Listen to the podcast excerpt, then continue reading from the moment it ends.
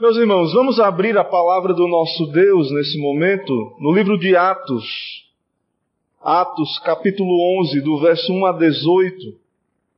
Nós vamos continuar nossas exposições nesse livro de Atos. E nesta manhã nós iremos tratar desse evento na vida de Cornélio que começa no capítulo anterior, mas há uma repetição proposital aí da parte do Senhor para nossa para nosso aprendizado e memorização. Mas nós vamos ler o capítulo 11 do verso 1 a 18 e fazer referências ao capítulo 10 durante toda a pregação. Então, convido aos irmãos que estejam atentos, eu lerei então Atos 11, de 1 a 18. A palavra do nosso Deus diz assim: chegou ao conhecimento dos apóstolos e dos irmãos que estavam na Judéia, que também os gentios haviam recebido a palavra de Deus. Quando Pedro subiu a Jerusalém, os que eram da circuncisão o arguíram, dizendo: Entraste em casa de homens incircuncisos e comeste com eles. Então Pedro passou a fazer-lhes uma exposição por ordem, dizendo: Eu estava na cidade de Jope orando, e num êxtase tive uma visão em que observei descer um objeto como se fosse um grande lençol, baixado do céu pelas quatro pontas e vindo até perto de mim. E fitando para dentro dele os olhos, vi quadrúpedes da terra, feras, répteis e aves do céu. Ouvi também uma voz que me dizia: Levanta-te, Pedro, mata e come. Ao que eu respondi: De modo nenhum, Senhor. Porque jamais entrou em minha boca qualquer coisa comum ou imunda. Segunda vez falou a voz do céu: ao que Deus purificou, não consideres comum. Isto sucedeu por três vezes e, de novo, tudo se recolheu para o céu. E eis que na mesma hora pararam junto da casa em que estávamos três homens enviados de Cesareia para se encontrarem comigo. Então o Espírito me disse que eu fosse com eles sem hesitar. Foram comigo também estes seis irmãos e entramos na casa daquele homem. E ele nos contou como vira o anjo em pé em sua casa e que lhe dissera: Envia a Jope e manda chamar Simão, por sobrenome Pedro, o qual te dirá palavras mediante as quais serás salvo, tu e toda a tua casa. Quando, porém, comecei a falar, caiu o Espírito Santo sobre eles como também sobre nós no princípio. Então me lembrei da palavra do Senhor quando disse: João, na verdade, batizou com água, mas vós sereis batizados com o Espírito Santo. Pois se Deus lhes concedeu o mesmo dom que a nós nos outorgou quando cremos no Senhor Jesus, quem era eu para que pudesse resistir a Deus? E ouvindo eles estas coisas, apaziguaram-se e glorificaram a Deus, dizendo: Logo também aos gentios foi por Deus concedido o arrependimento para a vida. Vamos orar, irmãos. Santíssimo Deus, Pai bendito e eterno, todo-poderoso, eis-nos aqui o teu povo reunido publicamente na tua presença santa, na comunhão, ó Deus dos santos, e na comunhão com o Senhor. Ó Deus, abençoa, Pai, este momento, este dia teu. Somos pecadores indignos, por natureza impuros. Somos, por natureza, como aqueles leprosos que vemos registrados nas Escrituras. Mas tem misericórdia de nós, ó Pai. O Senhor nos purificou, nos recebeu por meio de Cristo na família da fé. E estamos aqui, ó Deus, reunidos o teu povo para ouvir as tuas palavras. Envia o teu Espírito, como o Senhor fez no passado. Fala aos nossos corações no teu santo dia. E que tão somente o teu Evangelho seja anunciado. Tão somente o nome de Jesus seja exaltado, ó Pai, neste dia. Ó Deus, nos, nos dá nos aquietar para ouvirmos a tua palavra. Tira preocupações, pensamentos outros nos dá nos colocar aos pés de Cristo, ouvir a voz de Cristo. O Senhor se agrada em falar, ó Deus, por meio da palavra, da exposição. Assim pedimos ao Senhor. Em nome de Jesus oramos. Amém. Irmãos, algo importante para qualquer cidadão de qualquer nação é conhecer a história do seu país. Devemos aprender da história, saber de onde viemos, para onde estamos indo. Então é bom e sábio que um cidadão tenha interesse nos eventos históricos que formaram o seu país, a sua cultura. Do mesmo modo, é de grande importância para nós cristãos cidadãos do reino dos céus, conhecer a história da igreja. A história da igreja de Cristo, especialmente a história da igreja registrada nas Escrituras Sagradas. Aprove ao Senhor registrar para nós o surgimento da igreja, a sua expansão. Então, o Espírito Santo se revela na palavra, com a palavra, está revelado aqui nas Escrituras o modo como Deus, o Espírito Santo, conduziu a igreja para o cumprimento de sua missão. E nós já vimos aqui o caso de Filipe, conduzido pelo Espírito para evangelizar o eunuco. Mas agora, mais uma vez, o Deus Trino e Deus o Espírito Santo agindo irá conduzir Pedro, o apóstolo Pedro, para cumprir esta missão e pregar o Evangelho a Cornélio. Então, a igreja é revelada no Novo Testamento, no livro de Atos, a igreja é revelada crescendo, espalhando-se pela Judeia, Galileia e Samaria. Então era necessário que o evangelho fosse pregado entre os gentios. Era necessário que a igreja não ficasse apenas em Jerusalém. Talvez alguém pudesse dizer, não, era bom, três mil, depois cinco mil, e todos no mesmo lugar em Jerusalém. Mas era o propósito do Senhor, e antes de ascender ao céu, em Atos 1,8, ele disse aos seus discípulos: Mas recebereis virtude do Espírito Santo, que há de vir sobre vós, e ser-me-eis testemunhas, tanto em Jerusalém como em toda a Judeia e Samaria, e até aos confins da terra.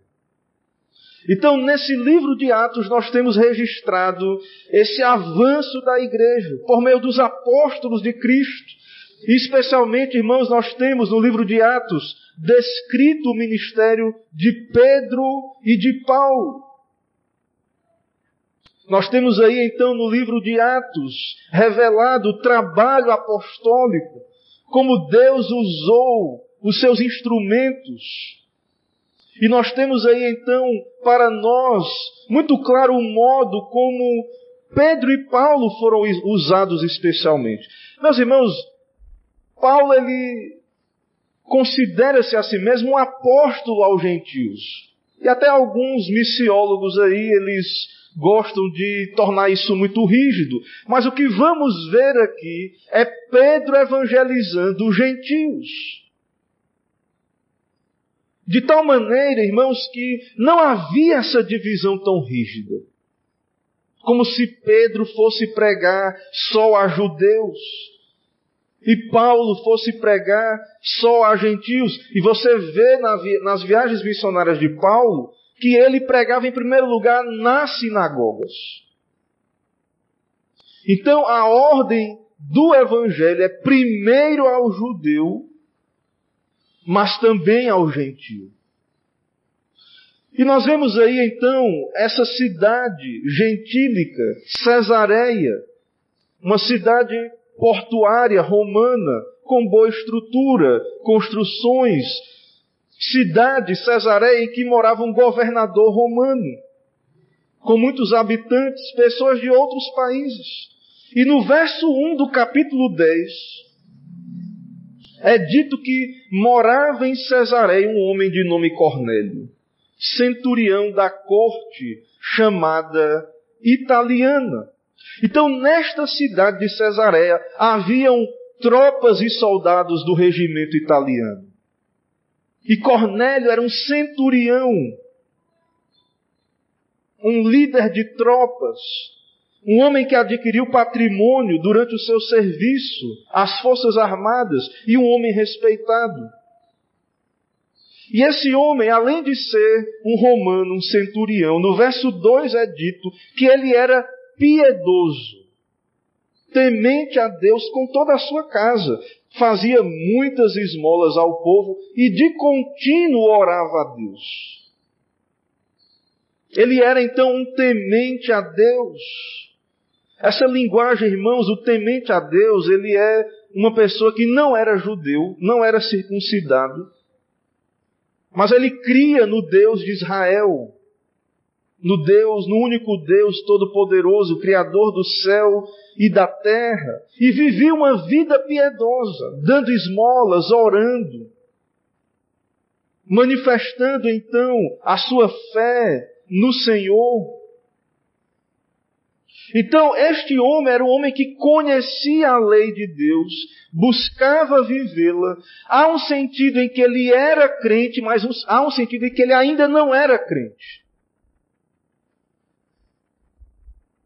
Ele já tinha ouvido falar do Senhor. Ele era temente a Deus. Ele não vivia uma vida escandalosa, pelo contrário, uma vida piedosa, de oração, mas o que vemos aqui no nosso texto é que ele ainda não era regenerado. Era um eleito de Deus. Já possuía um grau de fé, mas ainda não tinha o Espírito Santo. Ainda não tinha ouvido o Evangelho da cruz de Cristo. Mas no decreto eterno de Deus, estava chegando a hora determinada pelo Senhor para que ele ouvisse o Evangelho. E aí, irmãos, nós podemos pensar até onde alguém pode ir e ainda não ser regenerado, nascido de novo. Veja que esse homem era temente a Deus. Esse homem fazia boas obras, esmolas, diante do Senhor. E então Deus vai lhe enviar a palavra, e o próprio Deus testifica, a própria palavra de Deus testifica que esse homem era um homem que vivia uma vida sincera, de temor do Senhor. O Senhor então envia um anjo a ele, no verso 4, ele teme aquele santo anjo de Deus, e veja o que o anjo disse: As tuas orações e as tuas esmolas subiram para a memória diante de Deus.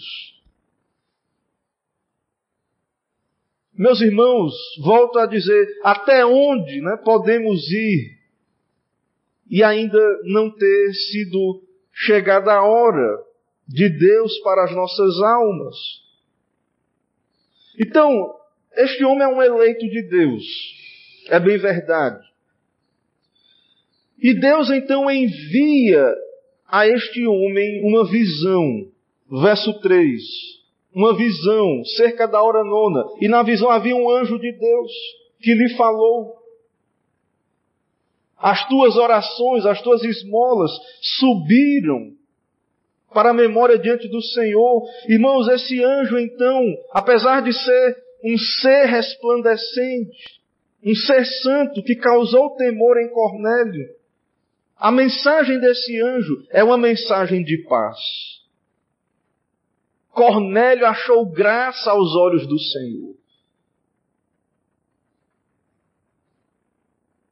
Deus olhou para as suas orações, as suas esmolas de modo favorável. Isso não tem nada a ver com salvação pelas obras. Cremos que este homem, então, sendo um eleito de Deus, já demonstrava aí esse, esse temor inicial, o Espírito foi operando em sua vida. Ele se aproximou da religião de Israel. E agora, finalmente, Deus decidiu lhe enviar o Evangelho, o Espírito, a palavra. Uma conversão cabal, genuína. Agora, a pergunta para nós nessa manhã diante disso, nós vamos ver aqui o Evangelho sendo pregado. Pedro prega Cristo Jesus, a cruz de Cristo. Mas a pergunta, irmãos, que devemos saber, porque queremos ser abençoados e felizes. E este homem já era, esse homem não é um homem qualquer, este homem já tem recursos, é um centurião, dava esmolas porque tinha condições. Mas a pergunta, irmãos, é o que Deus faz quando Ele quer abençoar um homem? Versos 5 e 6. Envia mensageiros a Jope e manda chamar a Simão, que tem por sobrenome Pedro. Ele está hospedado com Simão, curtidor, cuja residência está situada à beira-mar. Então, em achando favor diante de Deus pela graça, sendo um eleito do Senhor, Deus então, querendo abençoar este homem, ele diz: mande chamar o pregador, mande chamar o meu mensageiro. Pedro, apóstolo de Cristo Jesus, hospedado na casa de Simão, meus irmãos, quando Deus quer abençoar uma vida, uma família, uma nação, Deus envia a sua palavra e o seu espírito. Deus responde às orações de Cornélio, fazendo o quê? Lhe enviando o evangelho.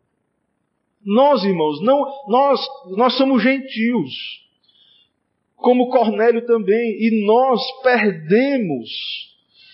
O Evangelho hoje é a coisa ordinária para nós.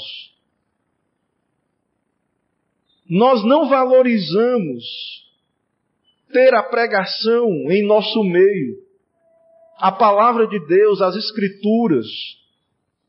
O Evangelho está sendo pregado e as pessoas esquecem que nós, os gentios, não tínhamos acesso a esse evangelho. Um grupo muito pequeno recebeu a palavra na antiga aliança. O povo de Israel, um ou outro gentil pingado ali, era alcançado para o evangelho. E hoje nós temos aí o evangelho sendo pregado, Cristo sendo pregado. Mas as pessoas de fato é, desprezam, não há interesse. Isso ah, nós já sabemos o porquê. Por causa do pecado, da depravação do coração humano. E graças a Deus que isso não depende do homem. E Deus envia a sua palavra e o seu espírito a pecadores indignos. Então pode ser que em suas orações é possível, diante da resposta de Deus, que talvez Cornélio orava no sentido de sua salvação, ou interrogando sobre a vinda do Messias, talvez. Então o Senhor orienta ele a mandar buscar a Pedro, nos mostrando, irmãos, que a salvação vem dos judeus. E Cornélio, no verso 7 e 8 do capítulo 10, prontamente obedeceu a ordem do Senhor. Prontamente. Verso 8: E havendo-lhes contado tudo o que tinha acontecido aos seus domésticos, enviou-os a Jope. Agora veja a soberania de Deus. o governo de Deus. Deus prepara Cornélio de um lado.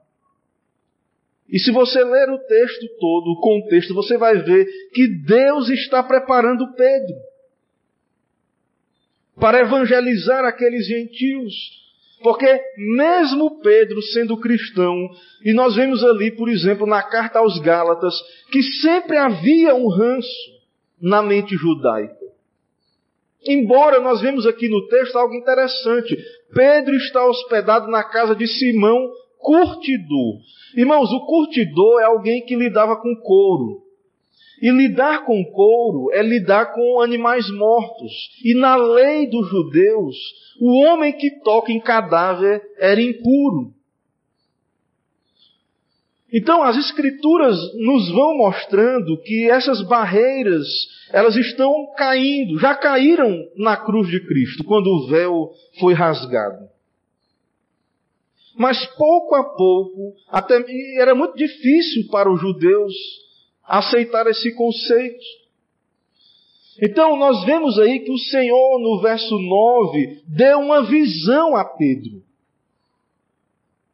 Ele subiu ao eirado da casa, estava com fome, na hora sexta ali, perto do meio-dia, com fome, quis comer, mas enquanto estavam ali preparando a comida, veio-lhe um êxtase. E ele viu um lençol descendo do céu, baixado pelas quatro pontas e haviam toda sorte de quadrúpedes, répteis da terra, aves do céu, e uma voz dirigida a Pedro: Mata e come. E Pedro respondeu: De modo nenhum, Senhor, porque jamais comi coisa alguma comum e imunda. E então, a partir daí, nós começamos a entender que aquelas leis do Antigo Testamento, cerimoniais, não era coisa apenas que dizia respeito à comida e bebida. Ali era para ensinar a diferença entre o sagrado e o profano. Mas aqui, quando o texto bíblico diz, segunda vez a Pedro, ao que Deus purificou, não consideres comum, ele está falando não de comida ou bebida, mas de gente, de pessoas, gentios. Nós, irmãos, somos gentios. E segundo a Bíblia, na verdade, não só os gentios, mas gentios e judeus, nós sabemos que tanto judeus quanto gentios, por causa da queda e do pecado, nós somos impuros diante de Deus, imundos. Não temos acesso a Deus. Há uma barreira. O nosso pecado nos separa do Senhor.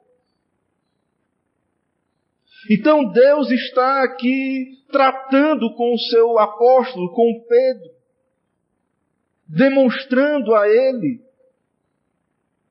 que os gentios também são aceitos, são purificados pela fé, que essa purificação é no sangue de Jesus Cristo. Então, esses textos são importantes para que o colégio apostólico, representado por Pedro, pudesse receber os gentios como co-irmãos em Cristo Jesus. Para que essa barreira absolutamente ruísse. Pedro então tem aquela visão na providência de Deus faminto ali. O Senhor envia um banquete de animais considerados ali impuros. Pedro lembra das leis dietéticas. Mas Deus declara então que pela fé somos purificados. Ao que Deus purificou, não consideres comum.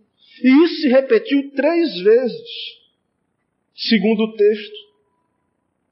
E estando Pedro se questionando sobre o significado da visão, chegou os enviados de Cornélio. Então, meus irmãos, nós vemos que o evangelho de Jesus Cristo, que Pedro vai pregar aqui para a família de Cornélio, não é só para uma classe de pessoas, os judeus. Mas este evangelho deve ser pregado a toda criatura. Também aos gentios. Primeiro ao judeu, mas também aos gentios, aos samaritanos, aos gentios. E essa questão, que para nós já é algo resolvido, era uma questão difícil para os judeus. A tal ponto que esta dificuldade ainda foi tratada vai ser tratada no capítulo 15, no Concílio de Jerusalém. Será que para que os gentios sejam aceitos, purificados, será que eles têm que ser circuncidados? Ou seja, será que para ir para o céu antes é necessário se fazer judeu, se submeter à lei cerimonial? Será que é isso? Não, meus irmãos. Somos recebidos por meio de Jesus somos purificados por meio do sangue de Cristo. Então Pedro tem esse zelo judaico, não queria se contaminar sendo um judeu, comendo animais impuros. Mas aí, irmãos, nós vemos aí claramente que aquelas leis dietéticas foram abolidas. E o Senhor Jesus Cristo então nos ensina em Mateus 15, 11: não é o que entra pela boca que contamina o homem. Não é comida, não é bebida. Mas o que sai da boca, isso sim contamina o homem. Então, irmãos, esses escrúpulos né, não, é, não é o que Deus tem para nós. Nós somos chamados à liberdade cristã, não para usarmos a liberdade para dar ocasião à carne. Mas Deus não, a nossa purificação não é por essas regras humanas. Principalmente alguns que estão aí num, num caminho judaizante, querendo guardar a lei, com proibições alimentares, restrições alimentares. Então, no verso 17 e 18 ainda, parece que Pedro não entendeu bem a revelação do Senhor. E então Deus vai dizer para ele, o Espírito, o Espírito Santo vai dizer: Verso 19 e 20. E estão aí dois homens que te procuram. Levanta-te, pois, desce e vai com eles, nada duvidando, porque eu os enviei. E aí Pedro se apresenta, eles vão a Cornélio. Cornélio recebe Pedro com uma deferência até exagerada, se ajoelhando. Pedro levanta aquele homem como homem que é e conservo, não é digno de veneração, de adoração. Então Pedro segue aqueles homens. Um gentil, adorador do Deus de Israel, Cornélio, enviou-os ali pela ordem do anjo do Senhor para que levassem Pedro a pregar. E vemos aí no verso 23 que Pedro convidou aqueles gentios a entrar em casa e hospedou-os. Veja aí as barreiras já caindo. Hospedou gentios em casa. No verso 23 e 24 do capítulo 10, vemos aí, Pedro os acompanha. No verso 25 e 26, Cornélio recebe Pedro prostrando-se aos, aos pés, o adorou. Mas Pedro levantou, dizendo: Ergue-te, que eu também sou homem. No verso 27 e 29, nós vemos aí o auditório reunido. E Pedro se justificando. Vocês sabem que é proibido a um judeu ajuntar-se ou aproximar-se de alguém de outra raça. Mas Deus me demonstrou que a nenhum homem considerasse comum ou imundo. E por isso, uma vez chamado, vim sem vacilar. Pergunto, pois, por que razão me chamaste? E aí Cornélio vai repetir toda a história. Ali vai repetir a história para Pedro. Verso 34.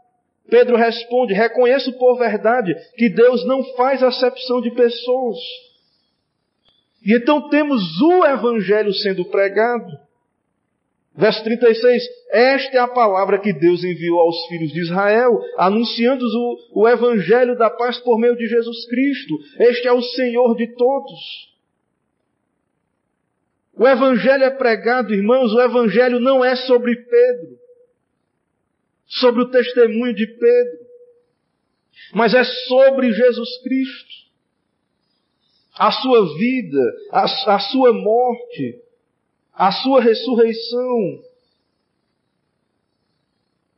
o testemunho sobre Jesus Cristo.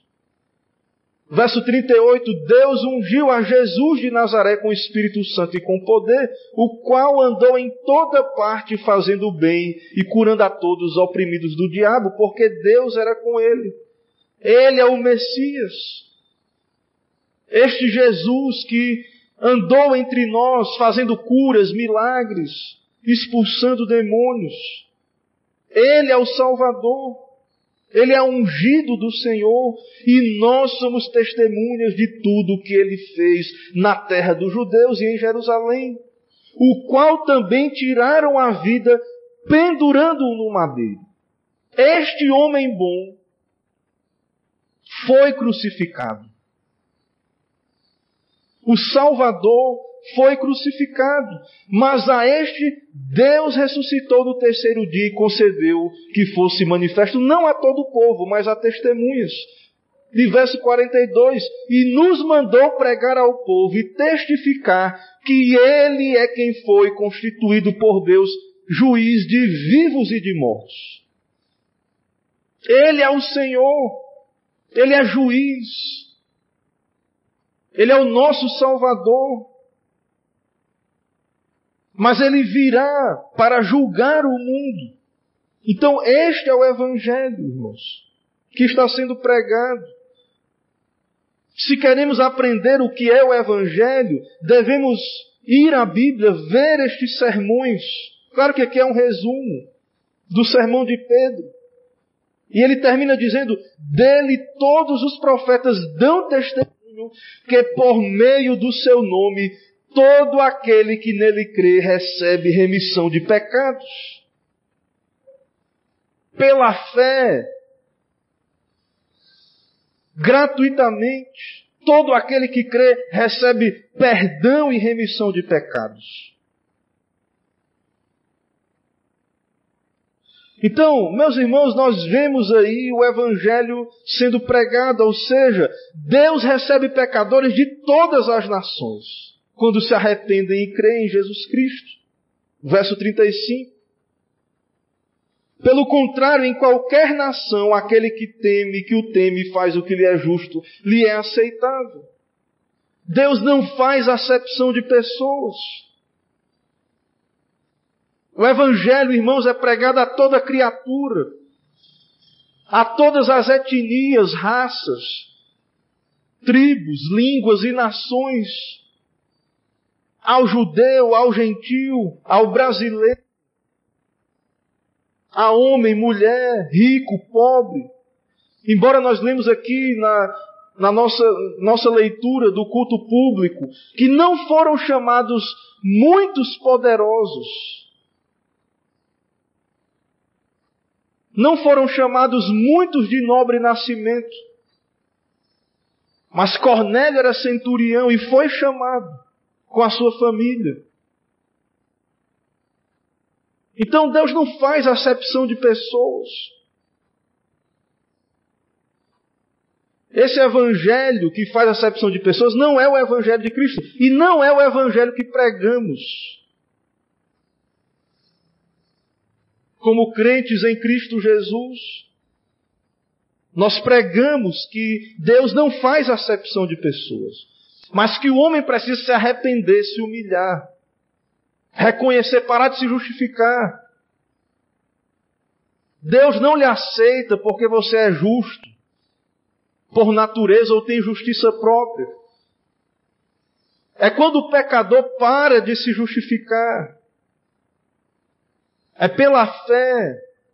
quando ele entende que é impuro por natureza, que está perdido, que nada é.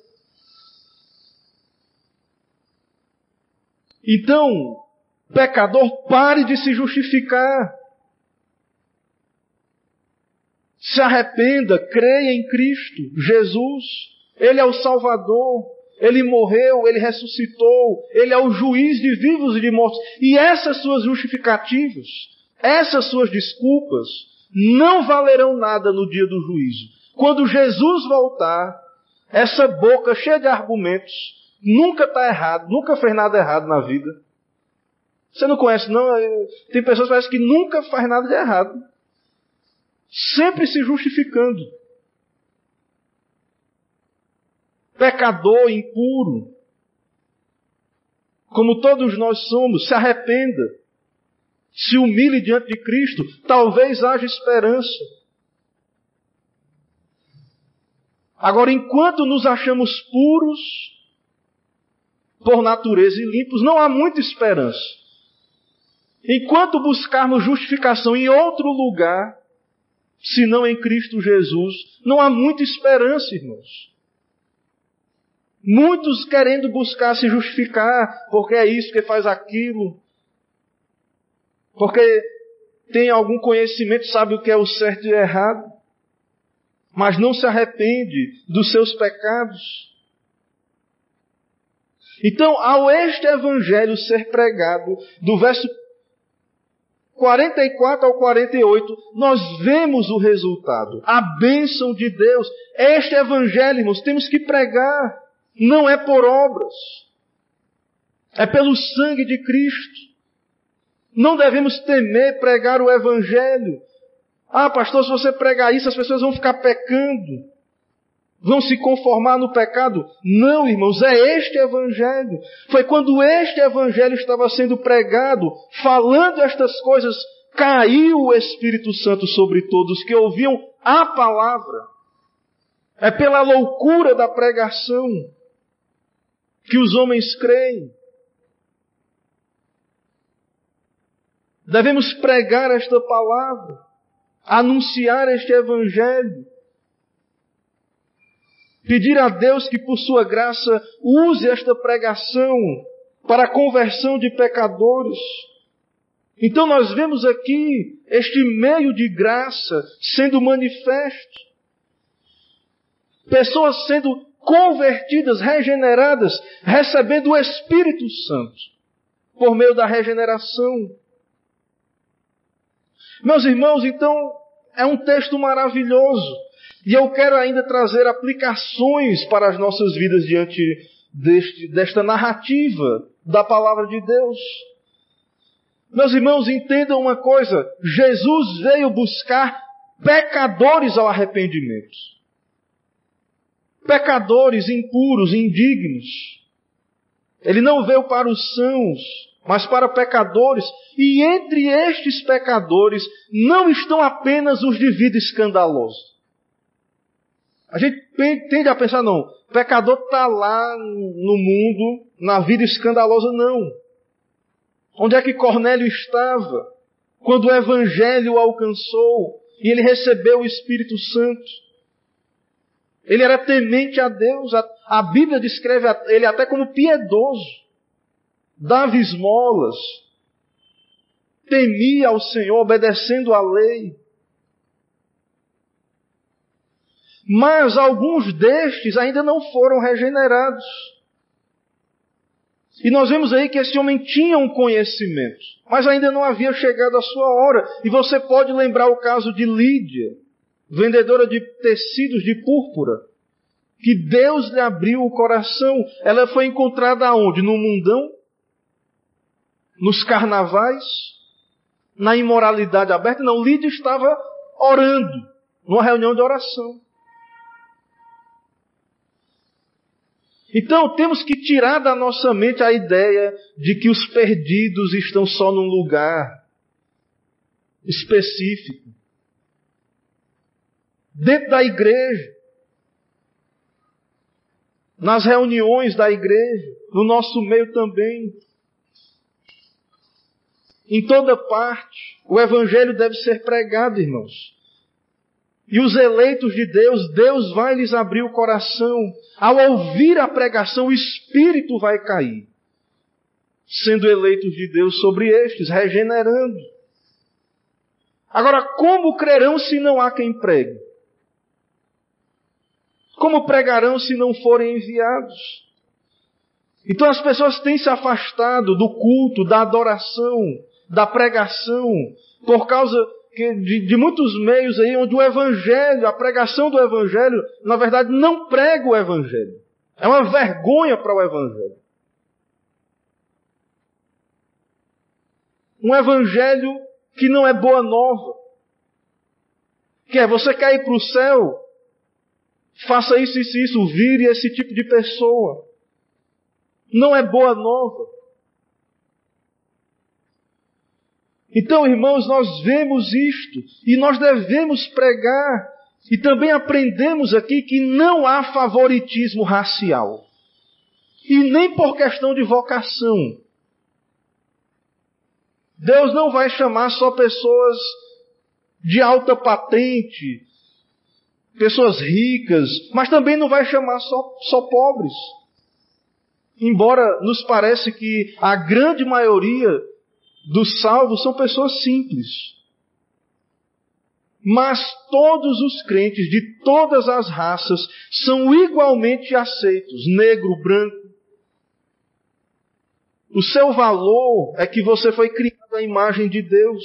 E crendo em Cristo, você é recebido na família da fé. E não vale nada, não há diferença nenhuma. Questão de raça diante de Deus. Todos os crentes são iguais perante Deus, são servos de Deus. Até mesmo os apóstolos, que eram líderes, não eram para ser adorados, idolatrados, venerados. Devemos honrar as autoridades, mas há um limite. Então Deus aceita e purifica pecadores pela fé em Cristo Jesus, somente pela fé.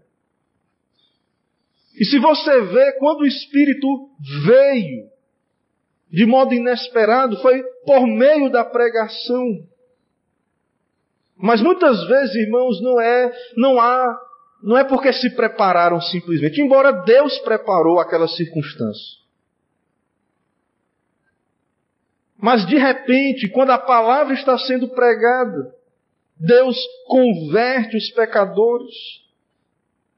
Eles recebem o Espírito Santo, não foi por obediência à lei que receberam o Espírito Santo. Então, nesse texto, nós vemos o Espírito Santo vindo sobre gentios, do mesmo modo como ele veio sobre judeus e samaritanos, com o mesmo sinal. Verso 46, as línguas.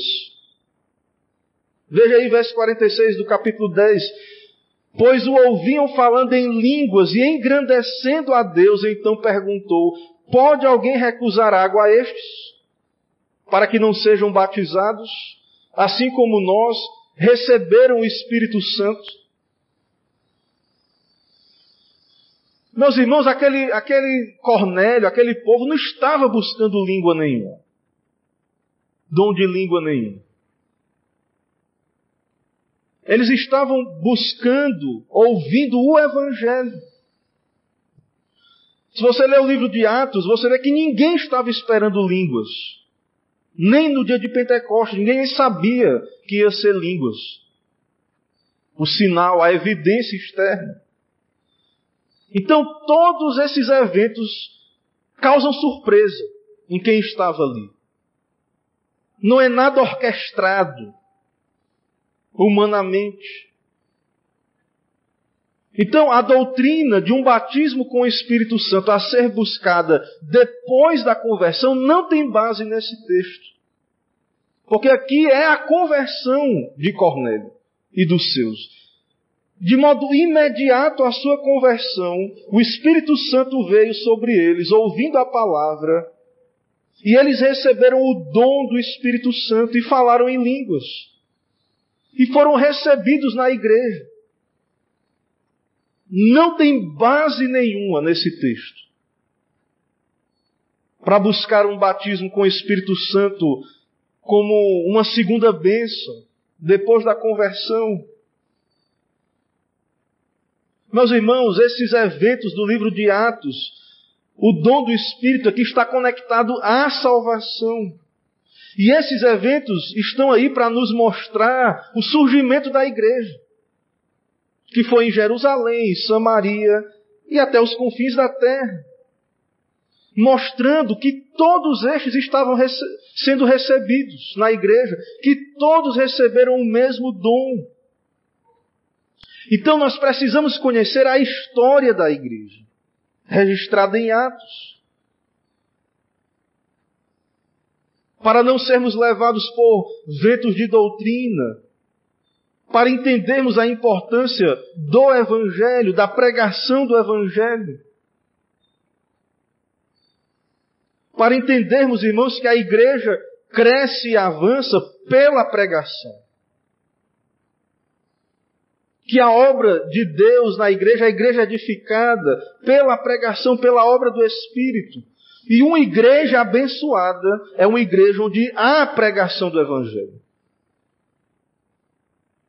E se você quer ser abençoado, ou se você está sendo abençoado, perceba que Deus tem lhe enviado a sua palavra, o seu Espírito.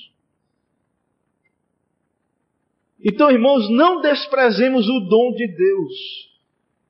Não desprezemos o dom de Deus para nós hoje que não vivemos mais na era apostólica, que não aguardamos mais essas línguas, outros dons revelacionais e extraordinários que Deus se agradou a dar ao seu povo naquela era apostólica, em que as escrituras ainda estavam sendo entregues.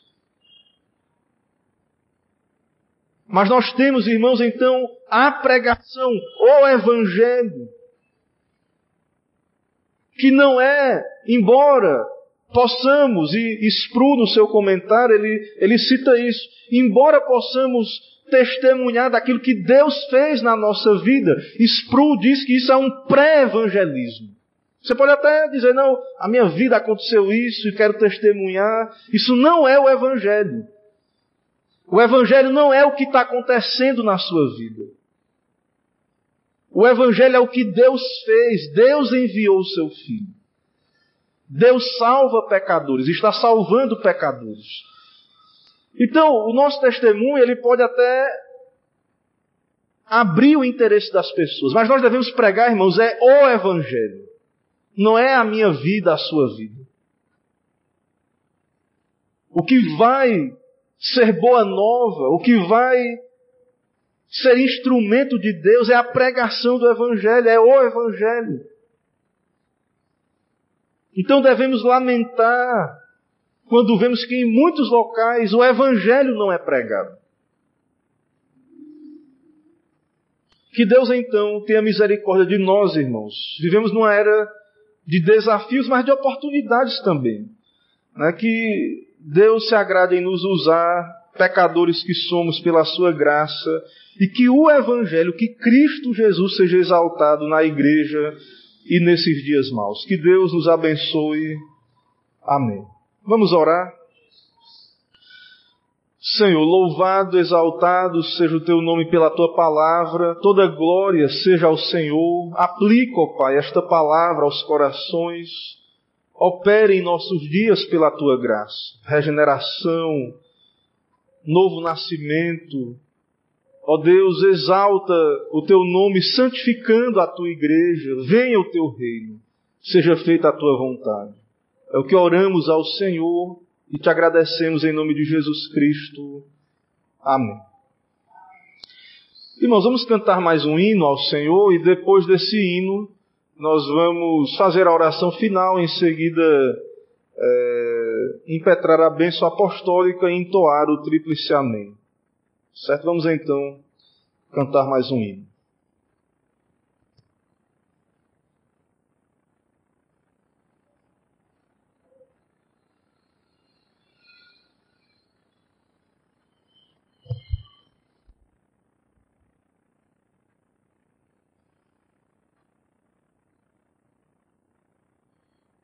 Vamos entoar o hino de número 399. Fiquemos de pé, irmãos. 399. Estaremos aprendendo este hino. Nós ainda não temos o playback dele, então estaremos cantando com o som original, mas vamos aprender este hino. Término do culto.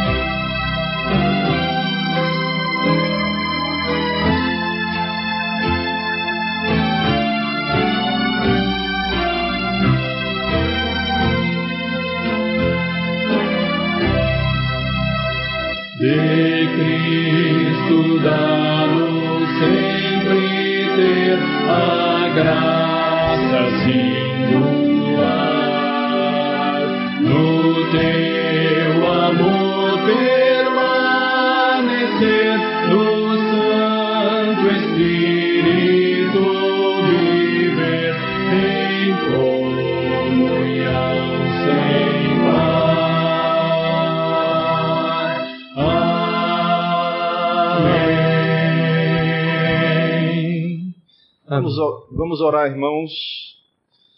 Senhor, nós queremos te agradecer pelo dom da vida, pela vida em Cristo Jesus também, que o Senhor nos deu, pela tua graça, por mais esse dia de vida, ó Pai, que o Senhor nos dá a viver, deixar de lado as preocupações, ocupações da semana, poder, ó Deus, nos aquietar diante do Senhor, ouvir o teu evangelho, a tua palavra, Abençoa, Pai, o teu povo aqui nesta cidade, anima.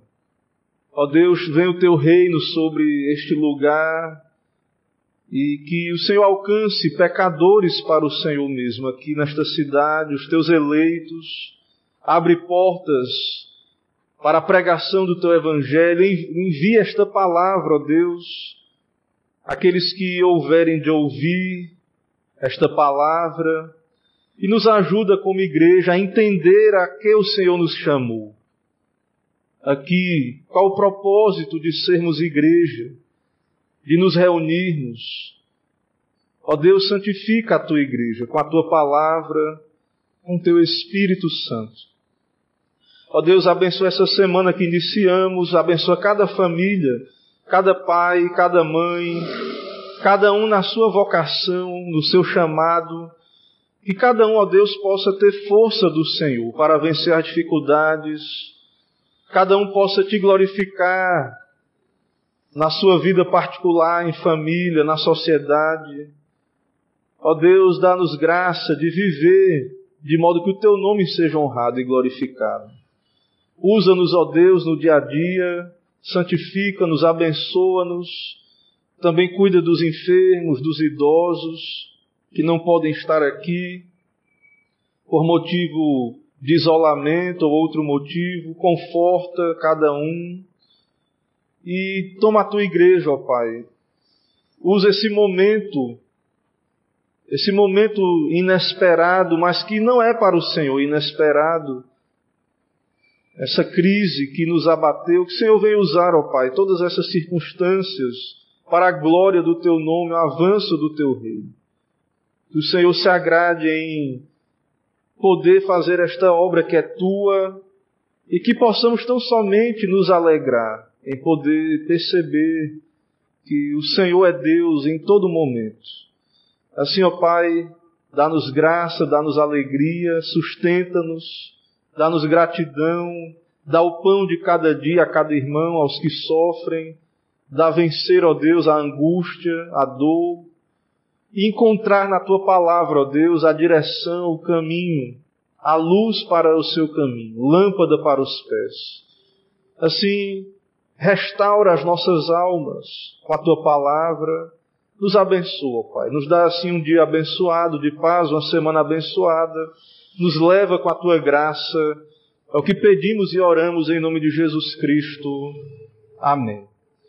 Irmãos, recebai a bênção dos apóstolos. Ide em paz, meus irmãos, que a maravilhosa graça do nosso Senhor e Salvador Jesus Cristo, o amor de Deus, o nosso eterno e glorioso Pai, a comunhão, as consolações do Espírito Santo de Deus seja sobre todos vós e o povo de Deus espalhado por toda a terra.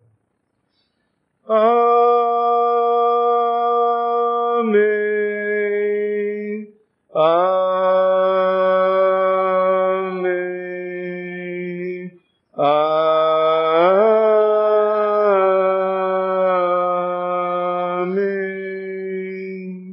Amém. Pode sentar. Irmãos, nós encerramos esse serviço ao Senhor, esse momento do culto público, né, podendo servir ao nosso Deus, prestar esse serviço a Ele e começar então a semana desta maneira. Meus irmãos, nós, nós retornamos nossas atividades parcialmente, né, ainda. É, ainda há o toque de recolher, ainda na cidade. Então, diante disso, nossos trabalhos da semana eles estão acontecendo às 18 horas. Né? Eu sei que alguns não podem, né, por conta de trabalho, estar neste horário. Mas aqueles que puderem, né, nós estaremos aqui às 18 horas na terça e na quinta. E no final de semana continuamos ainda tendo culto pela manhã, culto público, e à noite eu transmito a escola bíblica, o estudo, até uma segunda ordem. É, estamos assim, é a ocasião então de estarmos orando, né, para que Deus dê a direção, o desfecho aí dessa questão da, da crise, do, dos toques de recolher né, que tem acontecido. Então nós estamos retornando assim gradualmente, mas eu creio que a nossa vida tem retornado. Então nós temos é, tido a oportunidade de ter programações como tivemos ontem, presencial, né, a homenagem aos adolescentes, uma palestra, foi presencial, né, e, foi muito bom ser presencial, né, muito bom a, a, o que aconteceu. E outros eventos têm acontecido, né, alguns online, outros, outros presenciais, então eu creio que isso já é, de alguma maneira, um retorno, né, já é um retorno que tem acontecido aí gradualmente. Então, irmãos, é, vamos estar atentos, vamos estar participando certo? Da, da vida da igreja, prestigiando, orando, é, nos fortalecendo em meio à fé, nos engajando na obra de Deus, no reino de Deus, porque isso aí não é impedimento, né? Então, é, Deus não vai ter desculpa, né? A gente às vezes fica com desculpa, não é? é nos arrepender se erramos e fazer o que tem que ser feito, que é é, servir ao Senhor e nos dedicar nas condições que Ele nos dá. E graças a Deus, estamos regulares, porque estamos vindo aqui ao domingo, estamos prestando cultos. Então, é, Deus está sendo servido pela nossa igreja, né? estamos aí servindo a Deus como deve ser, certo? Então, é, vamos então usar esses meios aí possíveis, né? É, não é o que era antes igual, mas estamos ok estamos cumprindo a vontade de Deus para a sua igreja, que é a adoração pública e as reuniões da semana aí congregando durante a semana. Eu não tenho nenhum lembrete, nenhum aviso, só lembrando que temos fichas de indicação para os candidatos ali. Então ore, consulte a pessoa, né, indique, busque apoio de nomes. Então entregue ao conselho as indicações. Né, o tempo está passando, curso de liderança na quinta-feira. Então que Deus abençoe esse processo para que tenhamos né, aí seus é, novos oficiais no tempo de Deus aí ocupando né, as suas funções. Algum lembrete, algum aviso do, do conselho? Então, irmãos, vamos em paz, um, um bom dia a todos. Então vai haver uma departamental da SAF, quinta-feira às 19h30, quarta-feira às 19h30, então lembrem disso. Então vamos em paz, um bom dia a todos e até o estudo da noite, se Deus nos permitir. Amém.